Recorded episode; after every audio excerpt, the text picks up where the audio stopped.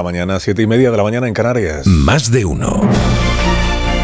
Alsina en Onda Cero. Dirección de sonido, Fran Montes. Producción, María Jesús Moreno, Marisol Parada y Alicia Eras.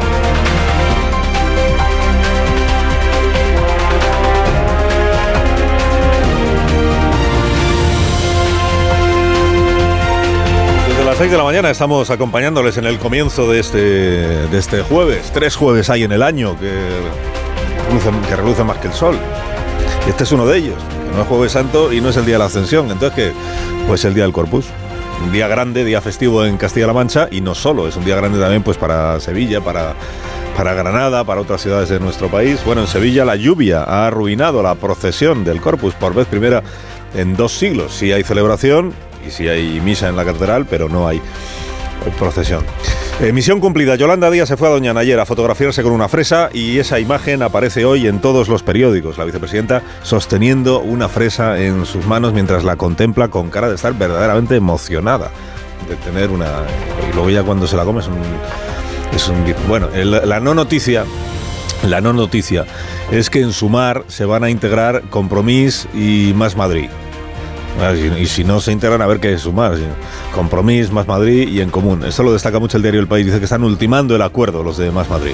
El diario.es también va por ahí. Añade que ya hay un acuerdo con la Junta Aragonesista. Y ayer contamos que ya había un acuerdo también con eh, Drago Canarias. Y ya con eso, pues ya, ya va estando el pude. En los demás diarios lo que se destaca es que dirigentes locales de Podemos urgen ya a cerrar este acuerdo. Dice El Mundo, por ejemplo, la presión acorrala a la Dirección Nacional de Podemos. La Vanguardia, que también abre por ahí su edición de hoy, presión territorial a la dirección de Podemos. La razón cuenta que lo más contundente o la más contundente ha sido una señora que se llama Irene de Miguel, que es la líder de Podemos en Extremadura, de lo que queda en Extremadura. Y que ella es la que ha dicho o, o integración ya o que se aparten. Que se aparten, se entiende, aquellos que están en contra o obstaculizando o retrasando la integración. Leo esta frase que dicen en Sumar sobre Podemos en la crónica del Confidencial. Dicen, eh, dicen en privado, dicen, Irene Montero es un caballo de Troya. El título del Confidencial dice, El pulso abrasa Sumar. Si hay pacto, nacerá muerto. Infolibre lo ve de esta manera, dice, Iglesias asume el papel de polimalo para liberar a la cúpula de Podemos del desgaste de esta negociación.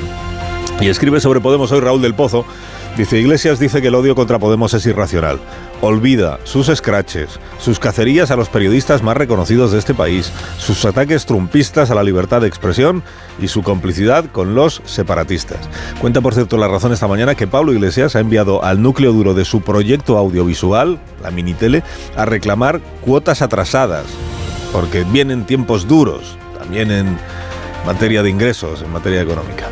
Bueno, en el mercado de fichajes de verano, pues anotamos esta mañana que Leo Messi se va a Miami, que el Madrid ha contratado a Bellingham y que Miñones recala en la lista del PSOE de Coruña. Usted no sabe quién es Miñones, pero es nada menos que el ministro de Sanidad, ¿eh? poca broma, ministro de Sanidad, Miñones.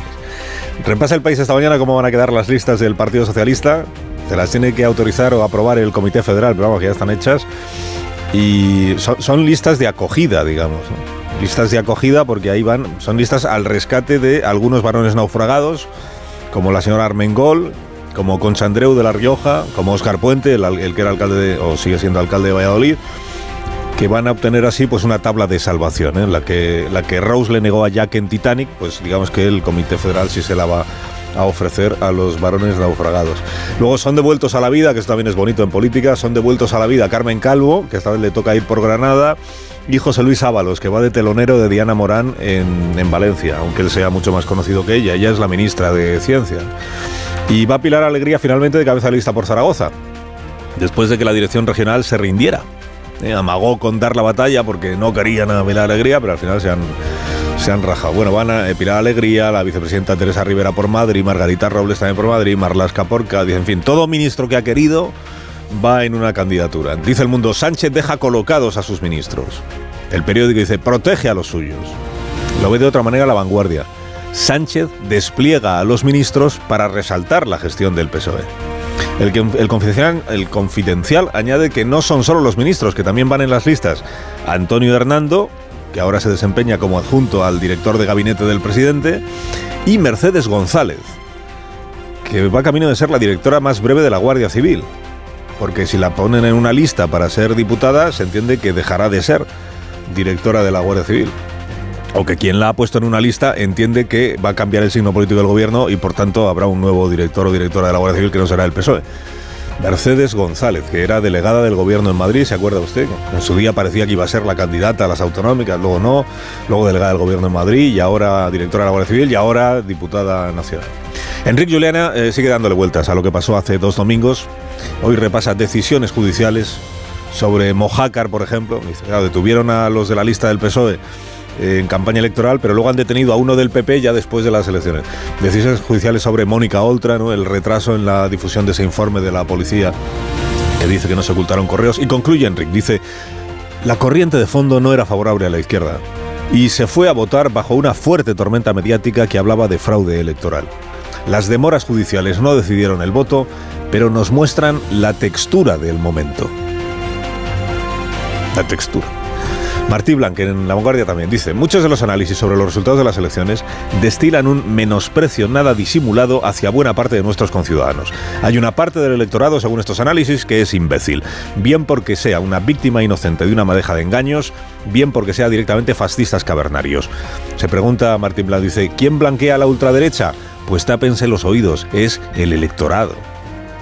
Coinciden hoy todos los diarios en presentar a Irene Montero como derrotada en el debate judicial sobre las penas del solo sí es sí, a ella y al fiscal general García Ortiz. Varios periódicos, de hecho, destacan o rescatan hoy la imagen de Irene Montero hablando con el fiscal general el pasado mes de noviembre en un acto en el Senado, creo recordar, cuando la ministra lo fiaba todo a la instrucción que iba a dictar la Fiscalía. Peridis dibuja hoy a Yolanda Díaz apoyada en el capó del coche de Podemos y diciéndole a Irene, recapacita, después del varapalo del Supremo, ¿dónde te vamos a poner como cabeza de lista? E Irene solo le dice, ha sido sin querer. Esta vez la ministra no ha invocado a la ONU como avalista de su ley porque la relatora de la ONU sobre violencia contra las mujeres dijo esta misma semana que esta ley debió haberse elaborado con más tiempo y escuchando todas las voces para que la nueva legislación pues no tuviera el problema que ha terminado teniendo.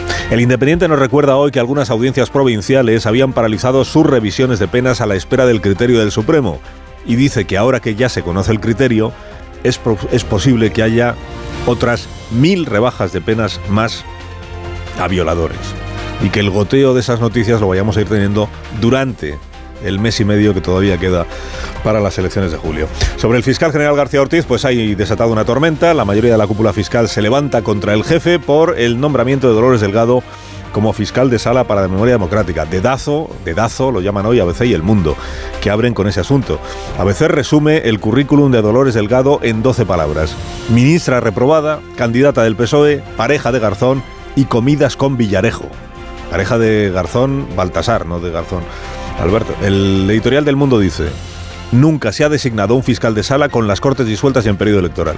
García Ortiz decide hoy si su trayectoria de funcionario público queda para siempre marcada por una indecencia democrática. No he encontrado en la prensa de esta mañana una sola línea en defensa de Amparo Rubiales, histórica del PSOE andaluz, que ha escrito que el discurso de Elías Bendodo es el de un judío nazi. Con ayudas como esta tampoco necesita Juan Espadas enemigos, ¿no? Editorializa el español. Dice, la rectificación de la señora Rubiales no ha llegado y eso hace pensar que ella no es siquiera consciente de las connotaciones siniestras que tiene acusar a un judío de ser nazi. A Francisco Correa ha obtenido el tercer grado penitenciario. Dice el plural que tiene una oferta de trabajo de un grupo de comunicación. Francisco Correa, un grupo de comunicación que es Intereconomía, para que trabaje como administrativo. Entiendo que no llevará las cuentas como administrativo, vamos, que no va a presentar un... Y luego, las elecciones de mayo aún no han terminado. Mire, en Puerto Seguro, provincia de Salamanca, hay que repetir las elecciones porque el alcalde del PP se llevó la urna en procesión, como si fuera el corpus, con el argumento de que así podrían votar vecinos con problemas de movilidad. Pues que falta gente que no ha votado porque no se puede mover. Pues la urna casa por casa. Claro, esto de la urna ambulante pues no está contemplado en nuestra legislación y como ha dicho el portavoz socialista, que es quien da denuncia el asunto, dice, esto es un delirio, un delirio caciquista.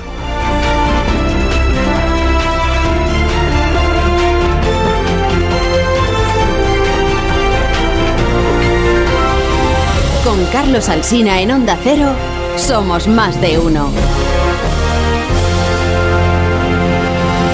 Llamamos las patatas, amamos lo que son y lo que, y lo que nos permiten hacer. Las patatas de patatas hijolusa, con su patata nueva de temporada, que nos invitan a compartir y celebrar la primavera. A ver esa foto, decir patata. ¡Hijolusa! Es que decir patata es decir hijolusa. Para freír, guisar, asar o hacer al microondas. Entre nuestra gran variedad encontrarás la patata perfecta para tu plato, siempre con la misma calidad. Patatas hijolusa, el reto de comer bien cada día.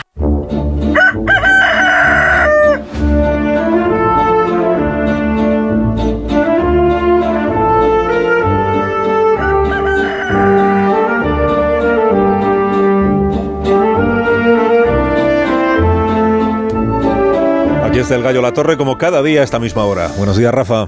Buenos días, Carlos Alsina. 1079 rebajas penales a violadores y pederastas y serán más. 108 escarcelaciones prematuras serán más.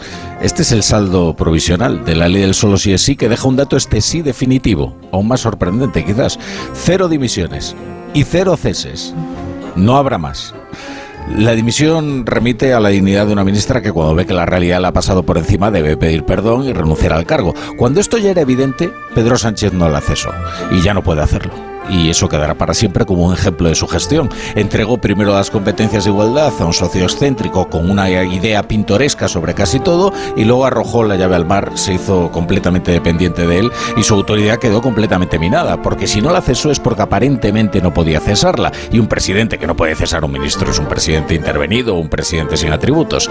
Ahora ya está, no va más, tras conocerse la decisión del Supremo que zanjaba que esto no era un bulo machista o un dislate de un puñado de jueces de provincia, o una invención de los periodistas, Montero ha tenido la cortesía de resumirlo todo en un tuit, apenas una frase lacónica que compendia el error y la arrogancia, que es lo que ha condenado desde el comienzo a la ministra de Igualdad. Concluye la torre, concluye. Pues concluyo que esto también es un recordatorio de que lo que importa no es el nombre de los ministerios, sino las políticas que emanan de ellos, quién y cómo ejerce las competencias, no si éstas merecen el escaparate propagandístico de un ministerio, porque a la vista de los resultados preguntémonos, ¿cuántos socialistas no creen que hubiera sido mejor que esas competencias permanecieran en el Ministerio de la Presidencia bajo la autoridad de Carmen Calvo y no en todo un ministerio para Irene Montero? Que tengas un día estupendo, La Torre. Te deseamos todos. Gracias por madrugar con nosotros. Es mi trabajo. En tertulia esta mañana, Ignacio Varela. Buenos días, Ignacio. Hola, buenos días, Carlos. También está John Muller. Buenos días, John. Buenos días, Carlos. Se ha levantado de un excelente humor y eso pues, Así es, un motivo de celebración en este programa. Eh, Sergi Sol, buenos días, Sergi. Buenos días, pues yo también de, excelente humor y además aliviado, Carlos, aliviado. Aliviado por el tema Messi, ya, ya, ya está bien, que finalizaré el serial este de Messi. ¿Y celebras que se vaya a Miami Messi? Yo sí, además, una curiosidad, eh, antes comentaba si va a tener que aprender español o no. Yo, yo estuve en una campaña electoral hace unos años, siguiendo la campaña del alcalde de Miami, Pedro Regalado, que además tenía un, jefe de gabinete que era, que era el, ex, el representante de Julio Iglesias. Y estuve en una rueda de prensa y le hicieron 18 preguntas. ¿Sabes cuántas preguntas le hicieron en inglés? Una. Las otras 17 se las hicieron en español, lo que da buena medida de cuál es la lengua hegemónica en Miami. Marta García Ayer, buenos días. Buenos días, ¿qué tal? Muy bien, muchísimas gracias por tu interés. Y Amón Rubén, buenos días. Me encanta el, posibilismo de Sergi. Hemos perdido a Messi, pero nos da igual, ¿no? eso es. Hemos perdido a Messi, pero en Miami se habla español. Me parecía, me parecía un gran error lo de Messi, un gran error la vuelta de Messi. Total, ¿verdad? gran, error. Ah, en eso el Barça debería aprender de mucho, mucho, mucho del presidente del Madrid, Florentino Pérez, que fue capaz de quitarse de encima a Ronaldo cuando este ya estaba eh, en, el ocaso. Messi, está en el ocaso. Messi está en el ocaso y acaba de ganar el Mundial él solo. Messi tiene 33 años, por favor. ¿Cómo va, cómo va, cómo va a estar Messi en el un nuevo que Está muy bien que uno agradezca las decisiones del Barça, sean cuales sean. Pero si Messi está en el ocaso después de haber ganado el Mundial en persona. Está en el ocaso. Pero si Carlos no ha dicho buenos días y la que estáis liando. ¿Cómo va a estar Messi en el ocaso? Es que no se lo cree ni Varela. Que, hasta aquí el, programa deportivo. Eh, pero es que si Messi está en el ocaso, ¿yo en qué estoy? Bueno, no preguntes. no preguntes, no vayamos a contestarte. No, es de verdad, que acaba de ganar el mundial. Es que acaba de ganar el mundial. No va a ganar el próximo, Rubén, no va a ganar el próximo. Desde luego no lo vas a ganar tú. no, pero no es mi trabajo. Utilizar a Messi como unidad de medida de tu propia situación me parece. Como unidad de medida del fútbol, desde luego. No, pero tú has dicho, si Messi está en el ocaso, ¿cómo estoy yo? Has dicho tú, ¿qué tendrá que ver tu situación? Bueno, vale, admito la, la, con la, Messi. ¿Tú has ganado el Mundial alguna vez? Eh, eh, admito la errónea analogía, Carlos. Si bueno, está bien, está, está, Hasta aquí el debate. Está, está bien. Es, eh, Messi no va al Barcelona, Serisol está contento y yo que soy del Madrid también. Ahí tienes la prueba. Estamos de acuerdo. Ya tenemos un punto de coincidencia esta mañana. Estoy, este es estoy convencido que, que, que, no se puede fundamentar un futuro deportivo con una persona de 36 años, por el amor de Dios, que no puede ser. Lo dices no por Rubén, ser. porque tiene alguno más. Tendrá, no, hombre, tendrá no. sitio siempre el Atlético de Madrid con 36 y con 58, si quiere. Pero bueno. Bueno, eh, le, le, entusiasmó a Ignacio Varela esta historia del alcalde bah, de Evaristo Montero, creo que se llama, el alcalde de eh, Puerto Seguro, provincia de Salamanca. Es un pueblo pequeñito, tiene 80 habitantes, me parece 80. Y van a tener que repetir la votación. Eh, ha ganado el PP en las. ha ganado por el, el 70% del voto que ha ganado el PP. Pero claro, el representante socialista en la Diputación, enterado de que el, el alcalde eh, agarró la urna y se la llevó de casa en casa para que pudieran votar los que no se podían desplazar hasta el colegio electoral, le ha presentado la correspondiente reclamación claro. y la Junta Electoral que, que le ha dado la razón. Que en vez claro, de voto por correo era por takeaway, ¿no? Era, y, dice, y, y, entonces llevaba la urna y preguntaba al alcalde, ¿y qué dice usted que va a votar? Que te llaman a la puerta, toc, toc, toc, y es el alcalde con la urna en las manos diciendo... La urna y la papeleta. Democracia a domicilio, democracia Parece domicilio. un referéndum ruso en la zona ocupada de Ucrania. Pero hay miles de anécdotas de estas historias en las, en las elecciones. Yo me acuerdo de una elección en la que cuando los recuentos eran muy lentos y entonces los partidos montaban aquello de recontar las primeras 50 papeletas para anticipar el, mm. el escrutinio, el, un alcalde de un pueblo de, de Teruel, creo que fue, eh, se presentó allí a las 8 de la mañana y cuando habían votado 50 personas, dijo alto abrir la urna y contar esos 50 votos. Porque a mí me ha dicho mi partido que tengo que contar las primeras 50 papeletas.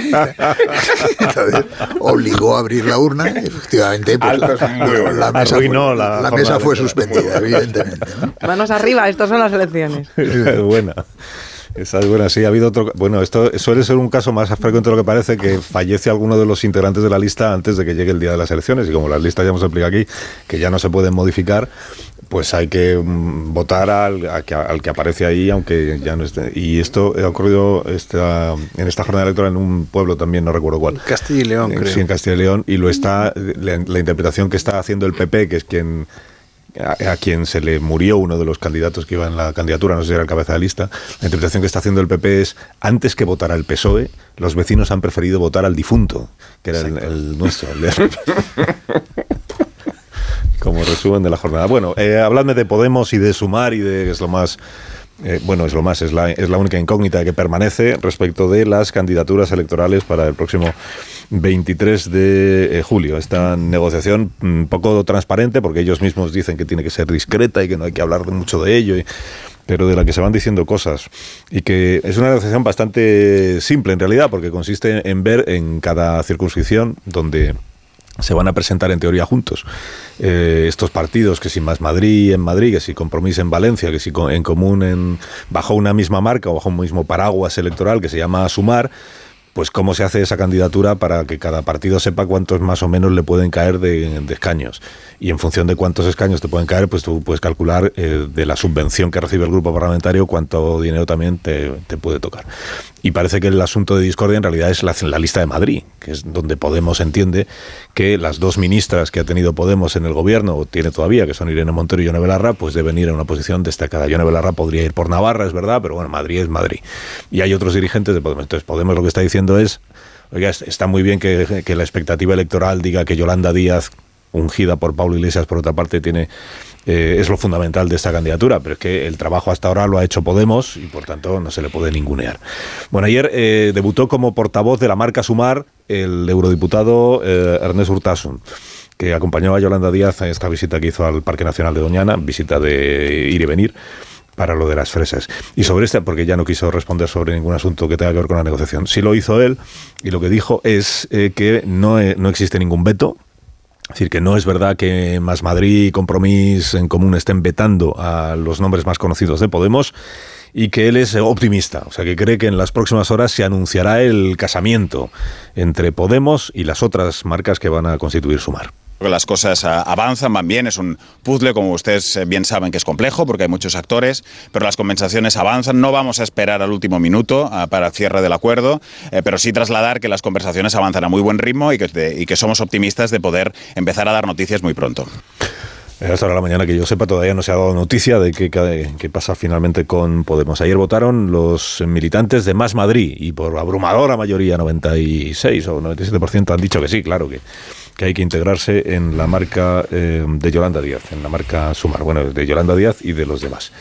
Y ahora pues ya os pregunto a vosotros, ¿cómo estáis siguiendo esta semana tan interesante eh, de la negociación entre Podemos y Sumar? ¿Y hasta qué punto eh, pensáis que lo que ya se ha conocido hasta este momento, independientemente de cómo acabe el asunto, lo que ya se ha conocido hasta este momento, digamos que pues no, estimula mucho al, al, votante que va buscando una marca de unidad, porque la marca igual acaba siendo marca de todos, pero de unidad no parece que sea, porque la unidad entre Podemos y los de Sumar está claro que no existe, ¿no?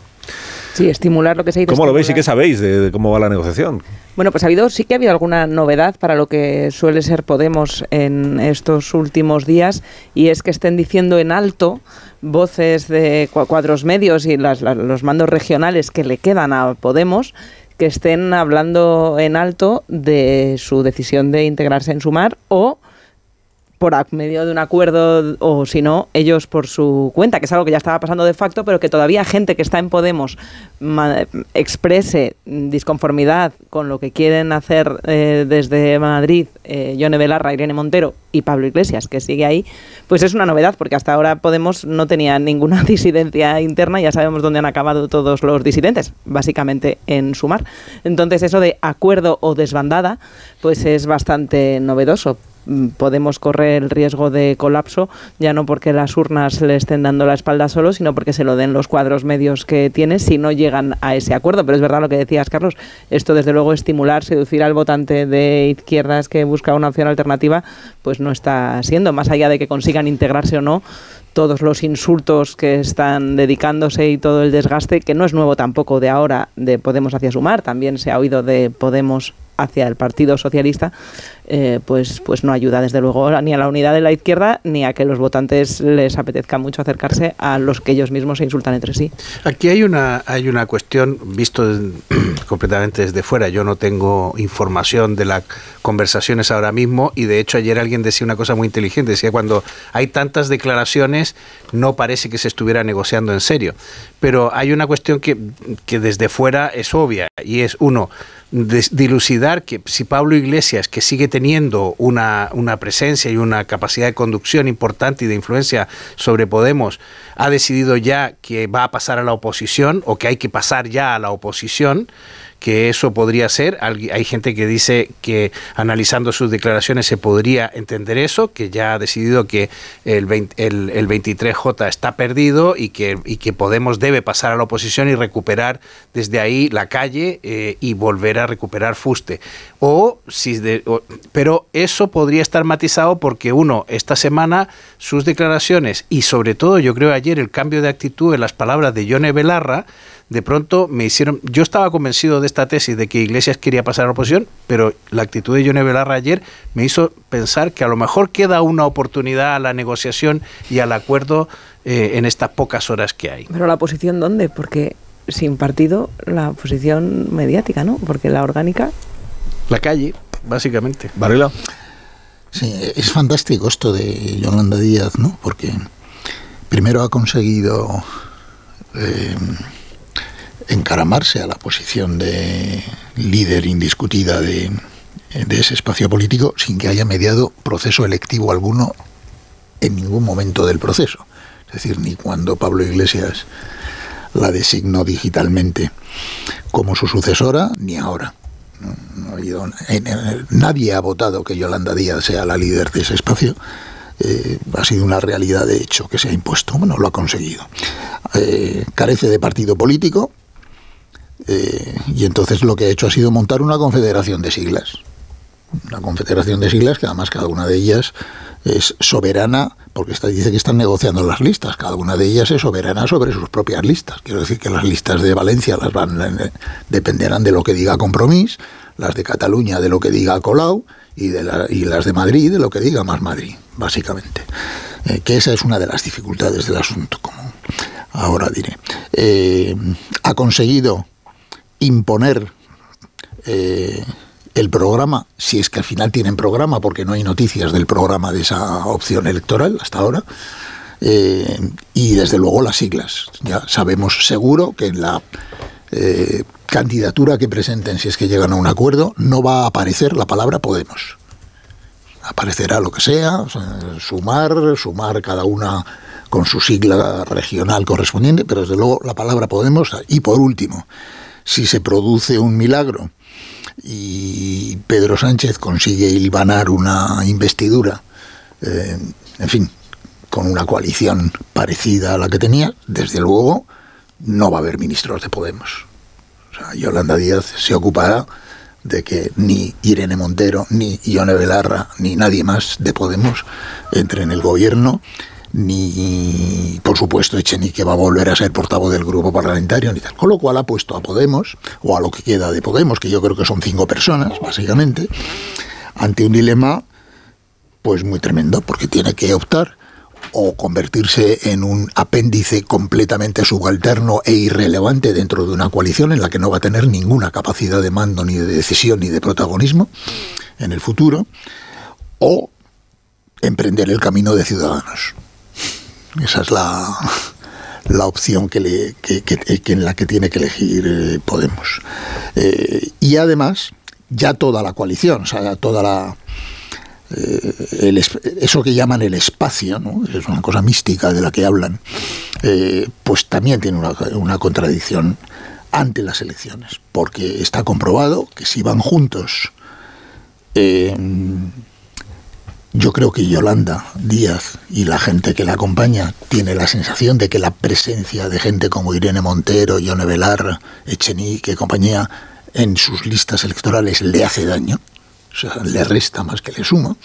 Por tanto, si van juntos se hacen daño, pero si van separados hacen daño, hacen un daño grave precisamente a esa hipótesis de eh, reconstruir la coalición, porque el efecto electoral de votos perdidos sería, sería terrible. Y luego, pues claro, está el factor humano, ¿no?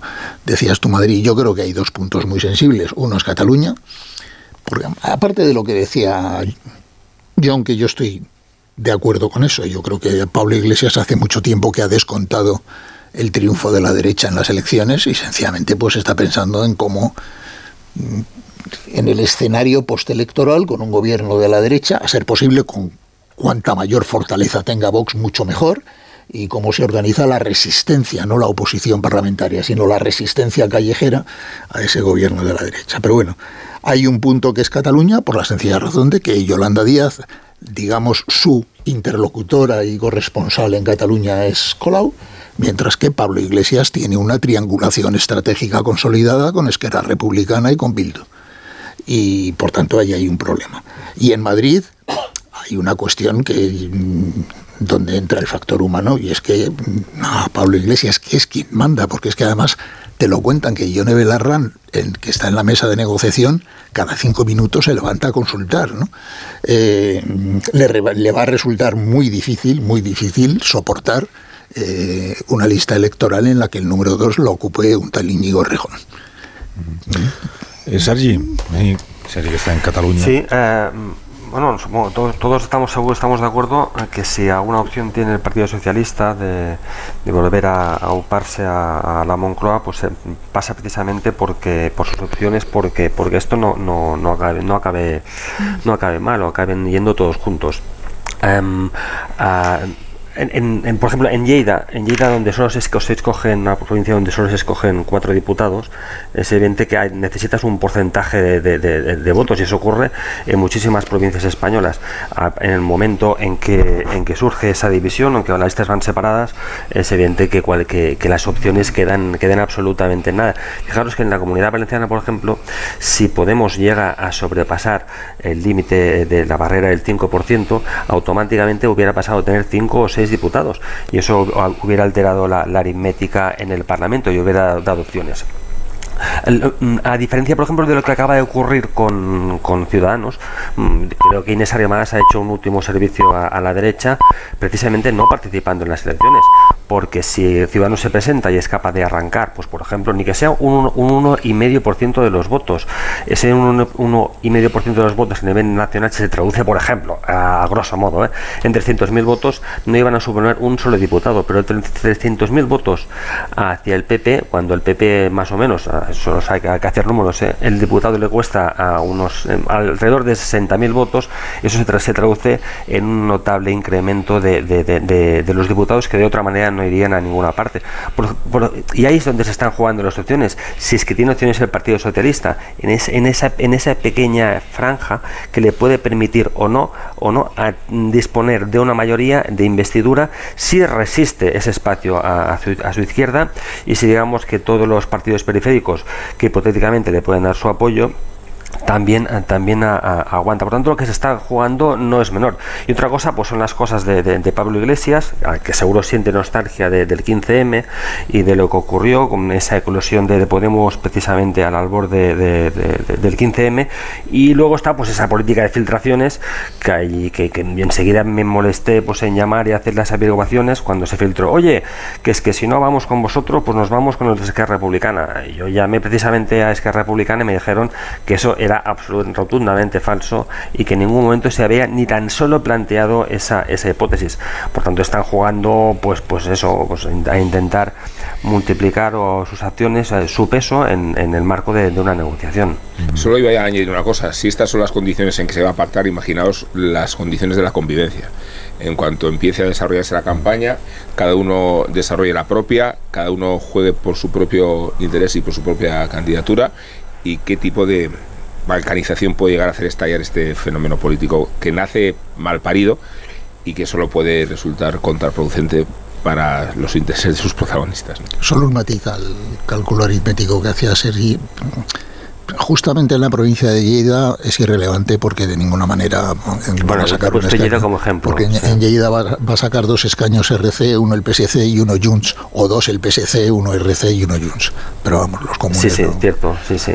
Sí, sí, no, porque en Lleida se necesita por lo menos un 15%. Lo he puesto como, como ejemplo, ¿no? De que necesitas un, que en las provincias con, menos diputados necesitas el techo es alto. Eh, ese en el caso de Lleida no, porque está muy lejos de ese 15% que por lo menos se necesita en Lleida. Pausa, son las 9 y 2 minutos, no, ahora menos en las Islas Canarias. A la vuelta hablamos de conflictos laborales que afectan al Ministerio de Justicia. Hablaremos del fiscal general del Estado, del señor García Ortiz, que hoy es noticia por partida doble. Una por el revés que ayer encajó en el Tribunal Supremo, porque el Tribunal Supremo no comparte el criterio de la Fiscalía respecto de las rebajas de penas del sí sí.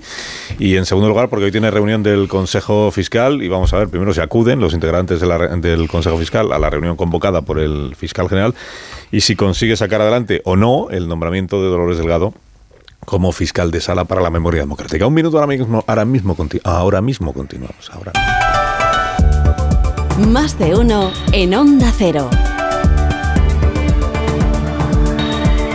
Carlos Alsina.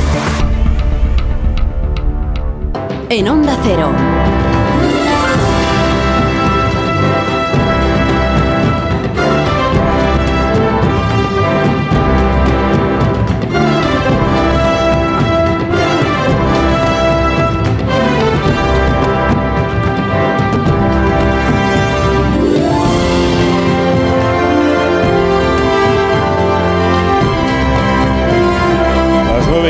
Minutos de la mañana de este jueves de Corpus, una hora menos en las Islas Canarias. Estamos en tertulia hoy con Sergio Sol, con John Muller, con Ignacio Varela, con Marta García ayer y con eh, Rubén Amor. A John Muller, al, que por cierto hay con tertulios de este programa que le llaman John Muller en su ausencia.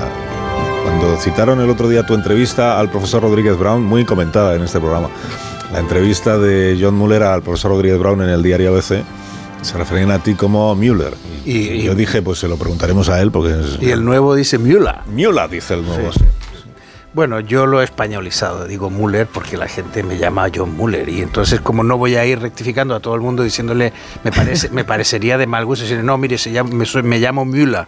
Ya. Eh, bueno, pues es que no, tiene, no tiene sentido, no estamos en Alemania y no Y, la gente, bueno, pues a mí no me importa que me llamen Müller, lo entiendo. De hecho, yo mismo a mí mismo me llamo Müller.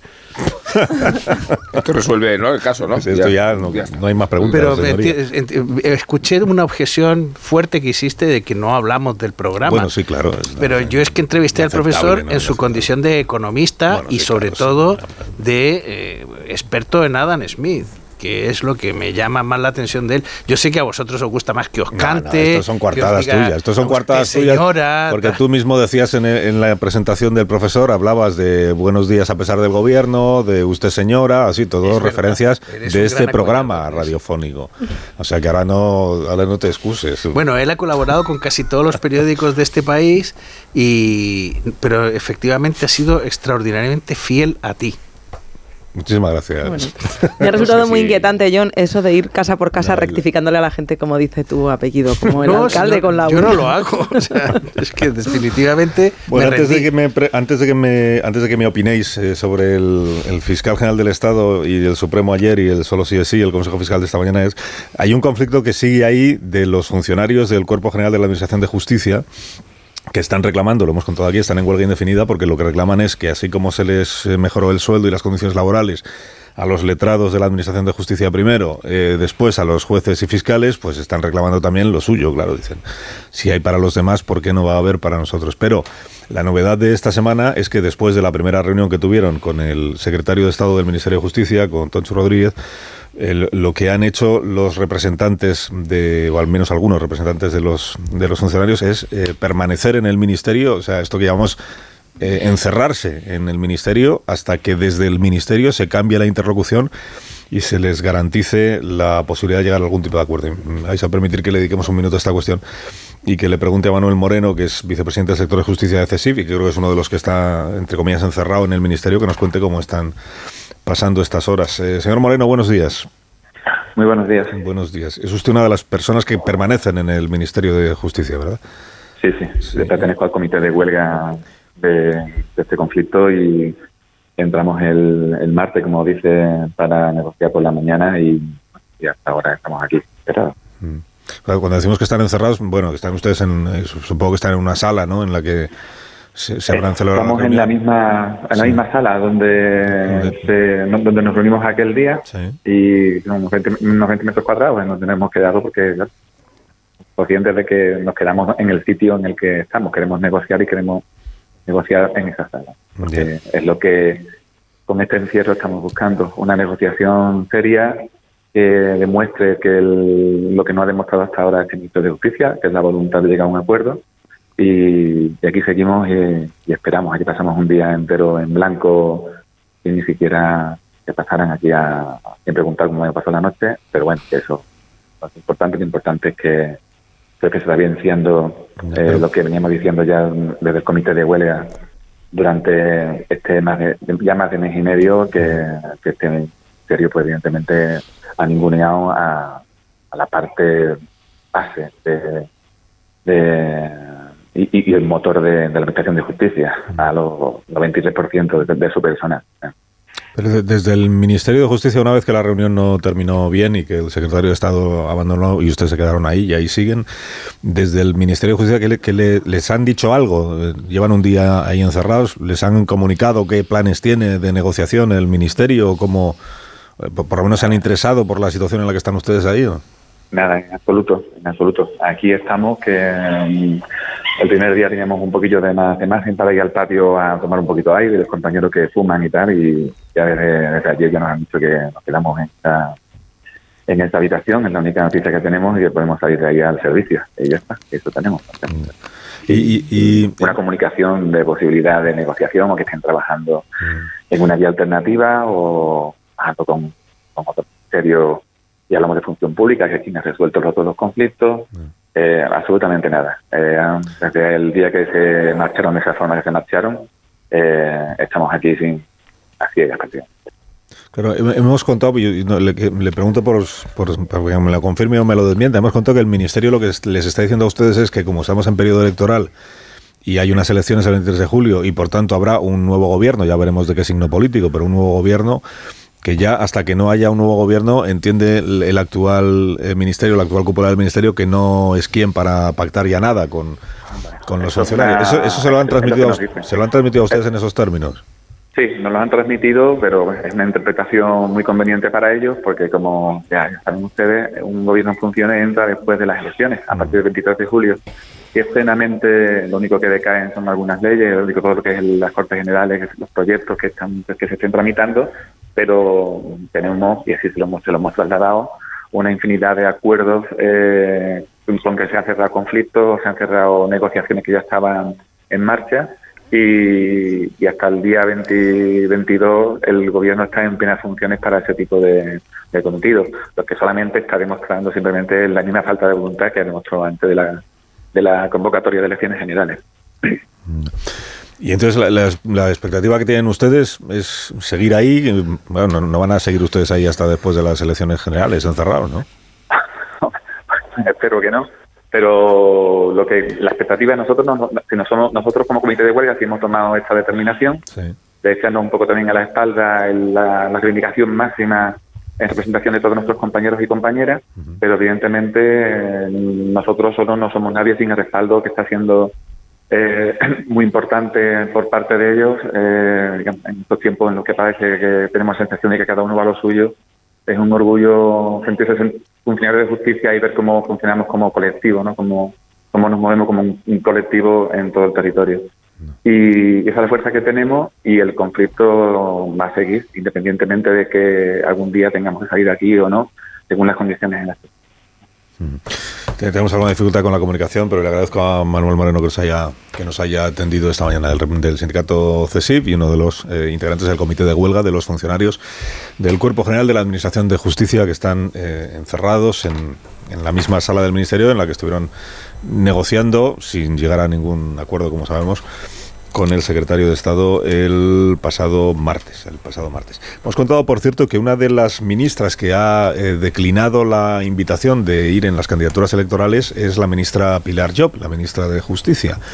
Em, no sé si ella tiene intención de continuar en la actividad política, aunque no se presente a las elecciones, aunque no sea diputada, o si es que eh, ya da por terminada una etapa de, de su vida, la ministra Pilar Job, que tuvo un enorme protagonismo, como todos recordáis, en la rectificación de la ley del solo sí es sí. Ella no formaba parte del Consejo de Ministros cuando se alumbró esta, esta norma, esta, esta ley, la ley de las libertades sexuales. Ella entró después al Consejo de Ministros y ella lo que asumió fue la autoría de la rectificación que presentó el Grupo Socialista y que salió adelante, como recordamos también, con el apoyo del Grupo Parlamentario Popular. Lo digo por si queréis emitir ya alguna opinión respecto de lo del Tribunal Supremo del día de ayer. Después de tantos meses escuchándole al gobierno decir, vamos a esperar, vamos a esperar a que el Tribunal Supremo unifique doctrina, que el Tribunal Supremo emita el criterio definitivo, en la esperanza que tenía el gobierno de que ese criterio fuera más favorable a sus, a sus propias tesis de lo que finalmente ha sido, porque el Supremo lo que ha dicho es las rebajas de penas están bien rebajadas o están bien aplicadas en 27 de los 29 casos que ayer se examinaban y que habían sido recurridos por la Fiscalía. Es que de todos los cadáveres que se le podían aparecer a Sánchez en la campaña electoral, el más nauseabundo era este el más pestilente, el más peligroso, el más corrosivo y el más inquietante para sus intereses porque ahora que se jacta de haber conseguido tantos resultados económicos y en mucha parte tiene razón, y que tiene que contener la oleada de impopularidad, que no de reaccionaria, que se le viene encima, hay un asunto de extrema sensibilidad social, que es este, y además que expone todos los pormenores de las de los excesos que ha cometido Sánchez eh, en la legislatura. Ningún caso peor que este, ninguno que desautoriza al, al fiscal que había respondido además a iniciativa del gobierno instado para corregir la alarma social, no por convencimiento. Por eso es tan relevante que el Supremo se caracterice de una forma tan contraria al, criterio del, fiscal. Y, además en el escenario mayor de, una crisis que, tiene que ver con la designación de, de la nueva fiscal para de la fiscalía para para el caso de la, de la memoria democrática. Eh, o sea, eh, aparece todo a la vez y todo lo peor a la vez. Y lo hace justo en el arranque de la campaña electoral, porque podemos darla por mm. comenzada desde que Sánchez la convocó el pasado lunes. Luego, si quería remontar Sánchez una situación totalmente adversa, se encuentra con el argumento más angustioso de su desgaste, que es precisamente este. Claro, lo que pasa, eh, porque pone de manifiesto la otra cara del sanchismo. O sea, él en el discurso a sus parlamentarios habló del sanchismo y dijo que era subir el salario mínimo, dijo que eran, bueno, todas las eh, medidas económicas eh, que él ha adoptado, ¿no? Conseguir dinero europeo, etcétera. Eso era el sanchismo, cambiar el modelo económico de España.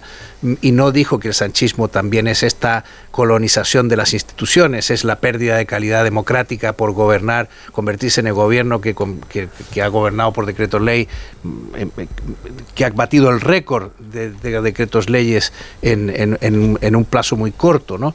Eh, y, aparece la ley del solo sí es sí, por un lado, que no, nadie olvida el día que Sánchez se puso ante las cámaras de televisión y dijo vamos a esperar al, criterio del Tribunal Supremo que unifique la doctrina. Eh, y nadie olvida la cantidad de falsas informaciones que desde el Ministerio de Igualdad se propagaron, cuando se decía, oiga, ¿por qué la audiencia de La Rioja eh, ha decidido que no se, que no se delibere a los, eh, no se rebajen las penas? Pues, todas las fake news que circularon desde el Ministerio de Igualdad han quedado hoy, han quedado ayer, cuando el Tribunal Supremo ha hecho pública eh, su doctrina, eh, en, evidencia, ¿no? Pero sobre todo Sánchez, que fue el que dijo que iba a esperar, cosa que no cumplió, porque no esperó, reformó la ley, la corrigió con el apoyo del PP. Es que, mm, a ver, cuando en el...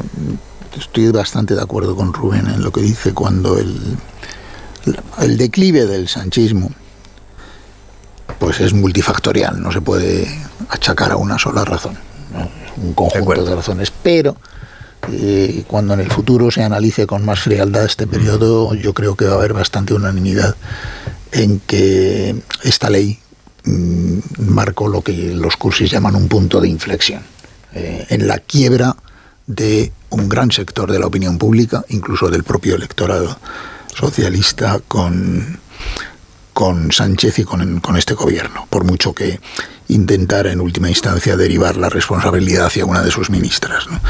Eh, y efectivamente yo creo que así, que, que, así ha sido y que es ese punto de quiebra a partir del cual se produce una ruptura emocional. ¿Por qué? Porque este tema es que ni siquiera es político. Este tema apela a, a resortes que yo prefiero llamar prepolíticos, ¿no? que están en la conciencia de la gente. Sencillamente es que ver salir a los violadores de la cárcel o ver atenuadas sus penas y tal, repugna a cualquier persona, cualquiera que sea su ideología. Y si eso es a causa de la irresponsabilidad legislativa de, no de un gobierno, ¿eh? sino de, la, de una amplia mayoría parlamentaria, por favor, eh, que no es, pues entonces mucho peor.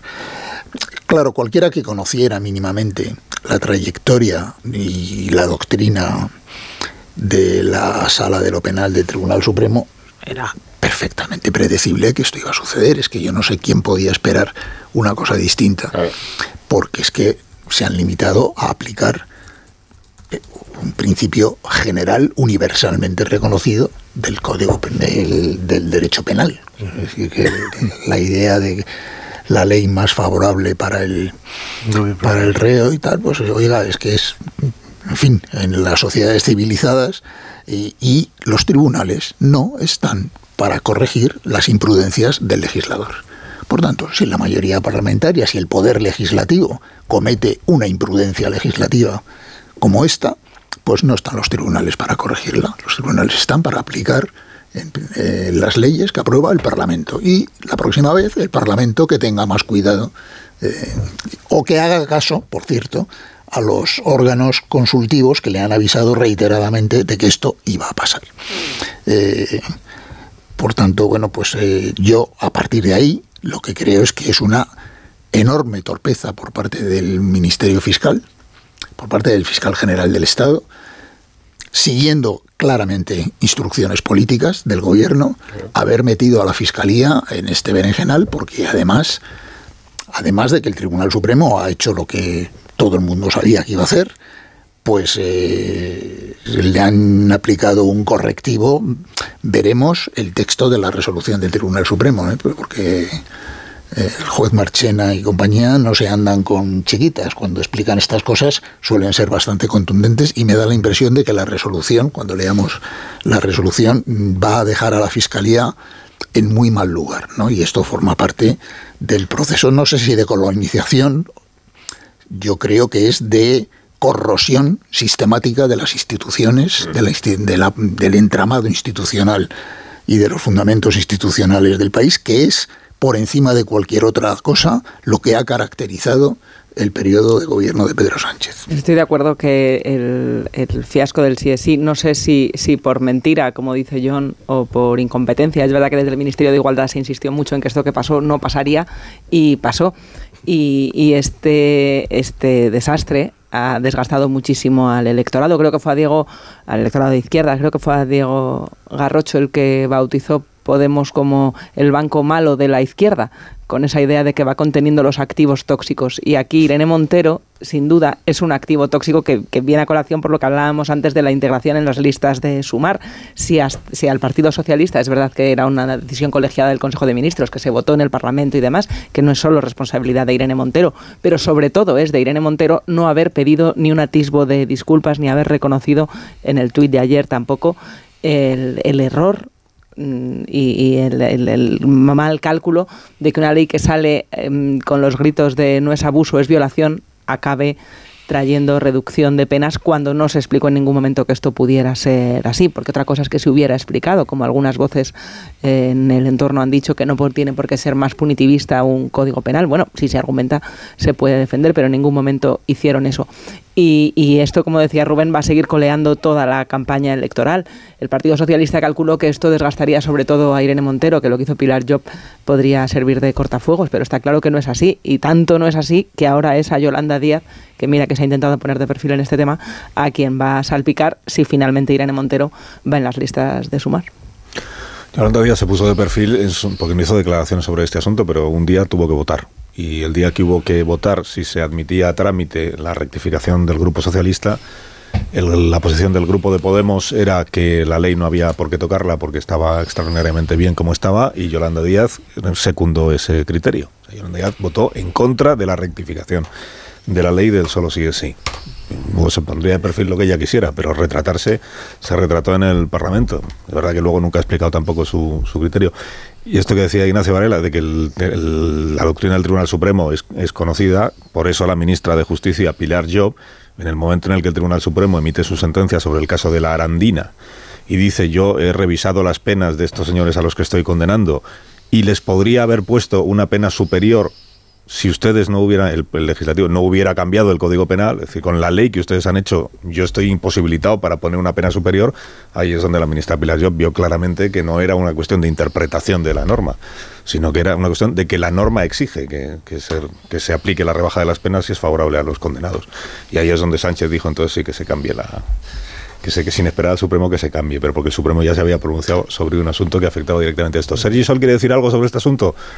Sí, sí, yo bueno, pues vamos por aportar un matiz, no sé si un contrapunto. Ah, mm, diría que, que, sobre todo mm, esto afecta o perjudica a, Unidas a Podemos. Mm, no, no creo que perjudique ya tanto al PSOE, eh, ni, ni, mucho menos. Creo que además lo que perjudica al PSOE, lo que ha generado, digamos, lo que se llama el, anti, el sanchismo, el antisanchismo, es su política de, de alianzas. Ahí están Paje o Lambán. Paje o Lambán no, no, no, no le reprocha a, Pedro Sánchez eh, el, tema de, esta ley, sino que le, reprochan es su política de, alianzas.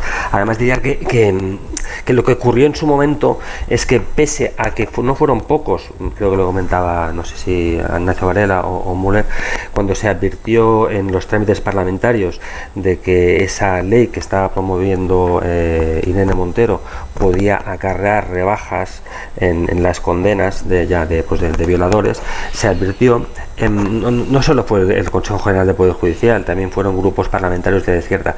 Lo que ocurrió es que como estamos en, no se puede llamarle con cierto atrevimiento, la dictadura, de, lo, políticamente correcto, nadie se atrevió a ir contra la ley que debía defender a, las mujeres, porque todo el mundo temía que le pudieran señalar como el autor o el responsable de que esa ley que debía favorecer a las mujeres no, no, no, no prosperara. En cualquier caso, el PSOE acabó rectificando, y de, como se suele decir, de sabio es rectificar, y lo que ocurrió con Irene Montero es que no, no, quiso rectificar de, ninguna manera, ¿no? Le dio un ataque de soberbia, ¿no? Ella decía a Dante que el único pecado capital que no se perdona precisamente es la soberbia. Sergi, no es solo que, perdona, no es solo que no quisiera rectificar, es que ¿de verdad crees que no desgasta al PSOE electoralmente tener a una parte de la izquierda acusando al Partido Socialista de alejarse del feminismo, de representar el Código Penal de la manada, de, de, estar yendo contra las mujeres? Eso es lo que se ha dicho desde dentro del gobierno sobre la otra parte del gobierno. ¿Cómo no va a desgastar eso? ¿Sabes lo que pasa, Sergi? Que tú dices el, lo que perjudica electoralmente al PSOE a estas alturas no es la ley del sí es sí, ¿eh? sino sus alianzas parlamentarias.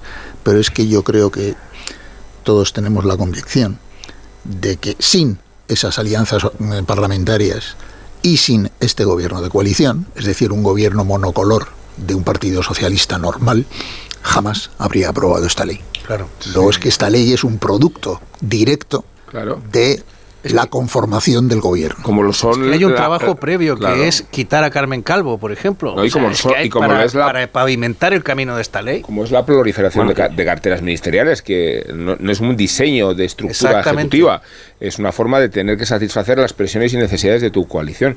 Que además la noticia se produce justo cuando se nombra a Dolores Delgado eh, como fiscal para la memoria. Es que eh, y se nombra dedo y, se vuelve a instrumentalizar una institución con, fines partidistas y ya para colocar a la gente que se te va quedando eh, sabiendo que vas a perder las elecciones. O sea, todo esto.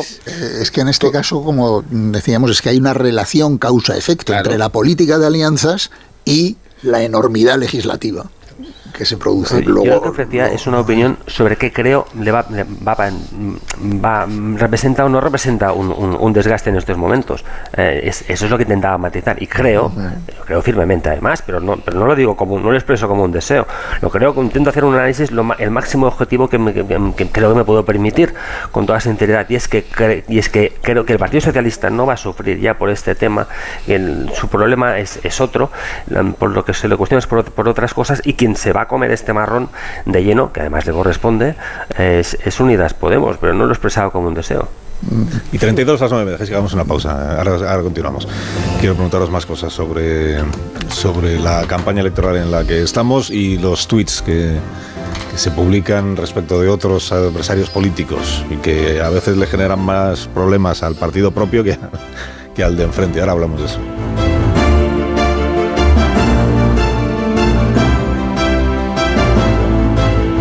Más de uno. Onda Cero. Carlos Alsina. ¿Sabes ya dónde va?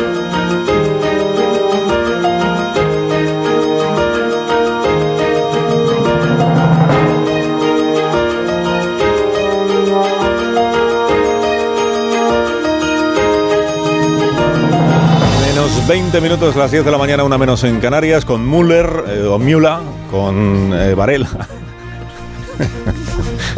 con, Sol, con García ayer y con Ramón, que los demás son más fáciles. Yo, y el único que está en discusión es el tuyo.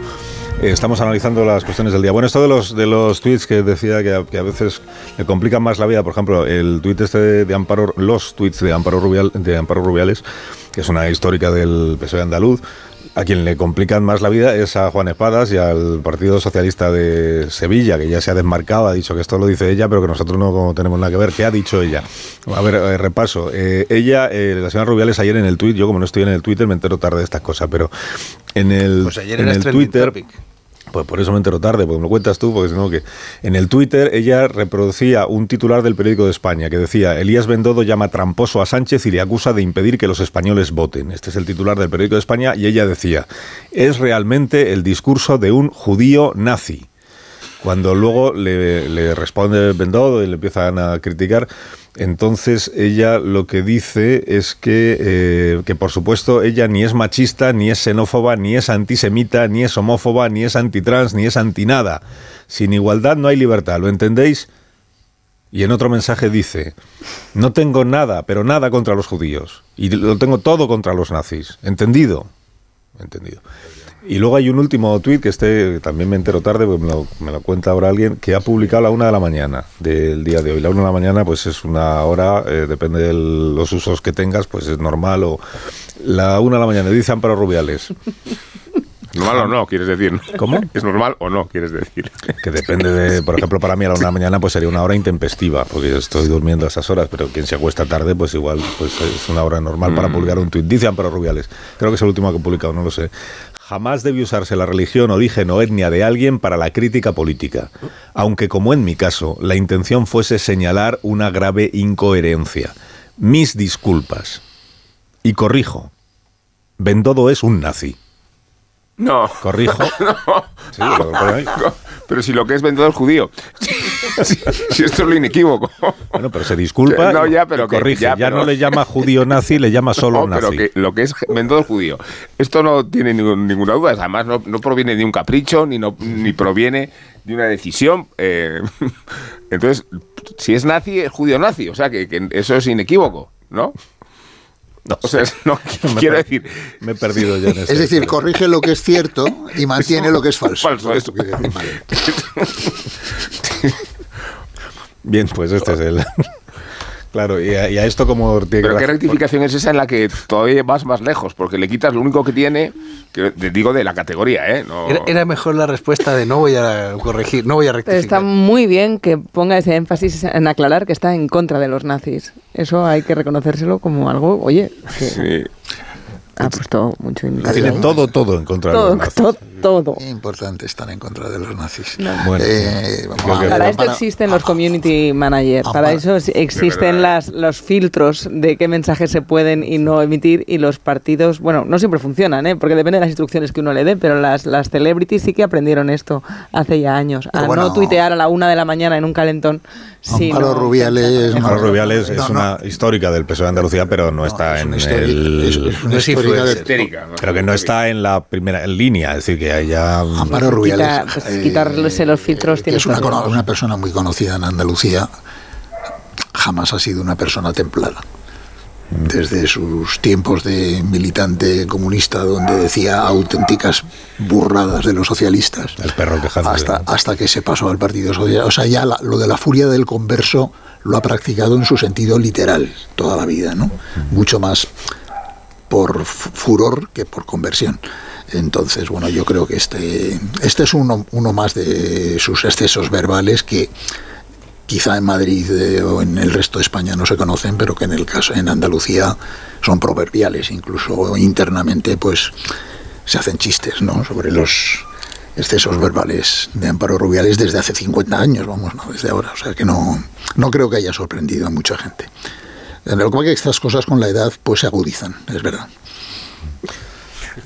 Eh, Bueno, eh, desde aquí un, un saludo muy cariñoso a Juan Espadas, que es el secretario que general del PSOE de Andalucía y que ya se encuentra con esto. Me- Me refiero a que, a que Amparo Rubiales, aunque no sé si tiene un, un cargo de presidenta del, del PSOE de Sevilla o algo, pero que vamos, que, que no está en el equipo de Juan Espadas, que no es que no es una persona que esté en activo, eh, que, que no se puede interpretar una declaración suya como que habla en nombre de nadie más que de ella misma, es lo que quiero decir. O sea, que no hay community manager ni nada parecido, ni no, filtros, por supuesto que no hay filtros.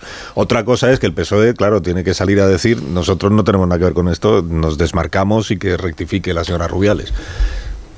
Pero ya ha rectificado como habéis visto. En ¿Sabes esto. qué pasa? Bueno, que Sí, dime. No, que, a- creo que hay un editorial del español bastante in- interesante donde se centra el asunto en la maldad que tiene el- la expresión judío nazi, pero eh, la maldad mm, al cubo. Pero es que esto trae una cuestión importante y es, estas cosas se hablan en privado. O sea, este tipo de conceptos se usa en privado en el lenguaje de los partidos políticos. Entonces, eh, y, a- y de pronto afloran y se hacen públicas cuando ocurren estos exabruptos. Pero esto se dice porque alguien lo está diciendo en privado o esta broma o esta, este tipo de, de se está usando entre la en un determinado entorno. Entonces, ojo, porque eh, hay- Claro, es que a, a esto hay que ponerle coto y reprocharlo. Es que es muy sintomático, ¿no? Porque primero suelta el exabrupto y a continuación dice, no, yo es que lo que quería era señalar una grave incoherencia. Claro, si para señalar una grave incoherencia, que lo lógico es decir, oiga, esto me parece que esto que usted dice es incoherente, lo eh, adecuado no es decir que algo es incoherente, sino que el tipo que lo dice es judío y nazi, eh, pues esto indica cuál es el clima, aparte de, las, de las características que ya he señalado de, de Amparo Rubiales, es que esto es el clima de la política española. Es que para expresar un desacuerdo sobre cualquier cosa, tienes que incendiar el lenguaje, porque si no incendias el lenguaje parece que es que no... Que no, dices nada. Que no eres suficientemente firme en tus convicciones. Bueno, Ignacio Rodríguez Burgos nos va a contar ahora la actualidad económica y financiera de este día, que si no luego se nos queja el gobierno de que no hablamos de economía, que es lo que mejor va en España. Buenos días, Ignacio. Hola, ¿qué tal? Muy buenos días. Es verdad que se lo escuché ayer a la vicepresidenta Calviño la macro, la macro va muy bien. Que dice que es que hay gente que está em- empeñada en que se hable de otras cosas en la campaña electoral y no de lo que hay que hablar, que es de la situación económica que va muy bien. Y, tiene razón que es uno de los elementos que llevan a un votante a tomar su decisión, la situación económica. Pero tampoco es el único elemento. En la campaña electoral se pueden plantear todos los asuntos. Pero qué manía, Uno de ellos es la economía, pero no es la única, no es el único tema. ¿Qué manía tienen algunos políticos de decir de lo que hay que hablar? coño, que cada uno hable de lo que le parezca. Siempre no digas coño, Bueno, ¿cómo tenemos el patio económico esta mañana, Ignacio? Pues mira, las bolsas europeas se dan una tregua y aunque está lloviendo y abren el paraguas y las decisiones de los bancos, por las decisiones también de los bancos centrales, que aquí también hay chaparrones, como por ejemplo la subida de mm. tipos en Canadá, Australia, otros países, y además se espera que también ocurra aquí en, en la eurozona la semana que viene, Además, el paraguas también viene bien para el chaparrón de emisiones de deuda pública que prepara Estados Unidos, nada más y nada menos que eh, un billón de dólares en apenas eh, tres meses. Son las consecuencias de haber estado con el problema del techo de deuda y la incapacidad de emitir durante todo el principio de año, con lo cual ahora se, se juntan las prisas. La bolsa española marcha con avances del 0,30%, se acerca a los 9.400 puntos son los bancos los que más están subiendo esta mañana. Es el caso del BBVA, que está en plena ofensiva, por cierto, en Italia para incrementar allí su, capacidad de negocio. También sube la Caixa, sube el Sabadell, aunque el valor que más se revaloriza es la siderúrgica Arcelor, eh, con avances de cerca del 2%. Eh, es la cuestión de los señores del acero la mayor siderúrgica de Europa y bueno, y una de las mayores, si no la mayor del mundo. Esto cuando en abril en nuestro país se crearon 8.623 empresas, es el último dato que acaba de dar el Instituto Nacional de Estadística precisamente de cómo va la situación económica. Esto supone un aumento del 1,7% y a la vez también se da la información de cuántas empresas desaparecieron y desaparecieron 1.540 sociedades. Y esto supone que desaparece a un ritmo de, eh, pues esto es un 7,4% más que el mes anterior. Que tengas un día estupendo, Ignacio. Muchas gracias, muy amable. Gracias a ti, como siempre, por estar con nosotros. Eh, me dais un minuto y enseguida rematamos la tertulia de esta mañana y escuchamos el indulto de Amón. Ahora mismo se volvemos.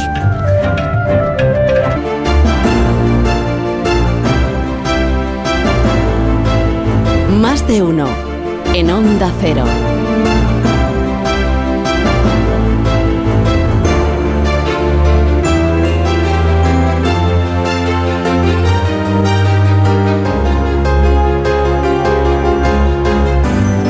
Camino de las 10 de la mañana, camino de las 9 de la mañana en las Islas Canarias. Si tienes intención o interés en indultar a alguien esta mañana, deberías aprovechar este momento. Este pues es de agradecer que las elecciones del 28M hayan renovado un poco el, bestiario de la política. Le tengo cariño y aprecio a los varones socialistas en extinción, Lambani y Fernández Vara, pero también tengo interés respecto a sus sucesores, empezando por María Guardiola, la futura presidenta extremeña. La tuvimos aquí unas horas después del recuento electoral y a todos nos sorprendió no ya la cordialidad del aspirante popular, sino su propia desmitificación. A mí llamadme María la Extremeña, decía, como si fuera una cantaora o una bailaora, María la Extremeña. Y lo que es Guardiola es funcionaria por oposición, licenciada en empresariales, mujer casada de 44 años y madre de dos hijas, así como ex concejal del PP en el Ayuntamiento de Cáceres. Hemos apretado el currículum en unas líneas bastante convencionales, igual tiene más sentido enfatizar que Guardiola le gusta la música de Alejandro Sanz, que fue dependiente de corte de fiel y que tanto se ha significado en la causa del feminismo como en otras posiciones sociales muy afines a la izquierda. Queremos decir, Carlos, y decimos que el depuesto Fernández Vara acaso es más conservador que su eventual sucesora y que va a costar trabajo mucho identificar a María la Extremeña con el oscurantismo de la ultraderecha, por mucho que los votos de Vox sean necesarios para ungirla con los galones de baronesa.